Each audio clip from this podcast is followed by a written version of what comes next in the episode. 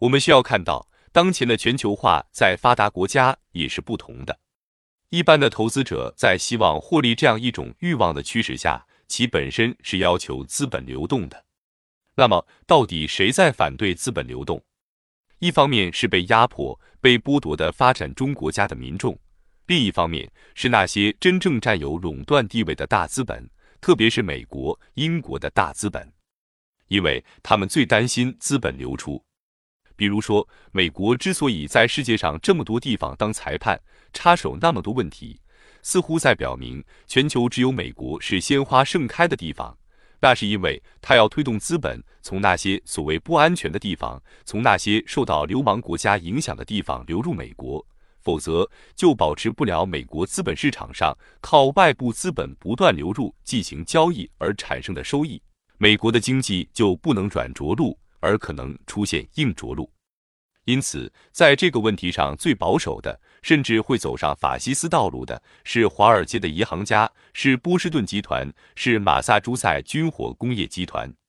再如，英国金融是第一大产业，是继美国之后的第二大外资流入国。英国之所以长期坚持反对欧洲统一货币，也有担心资本流出导致本国货币贬值的问题。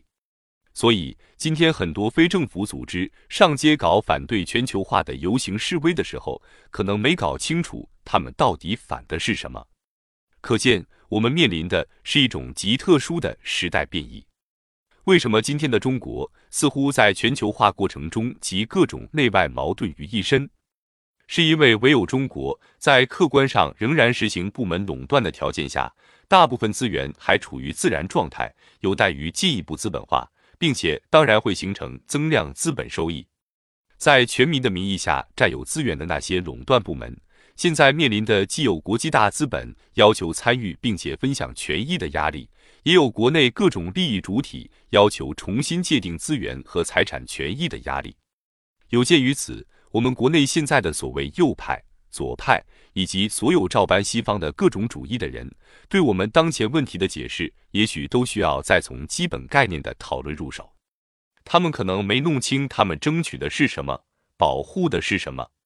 用从西方引用的一些概念生搬硬套的解释今天中国的状况和趋势，似乎都有失语的问题。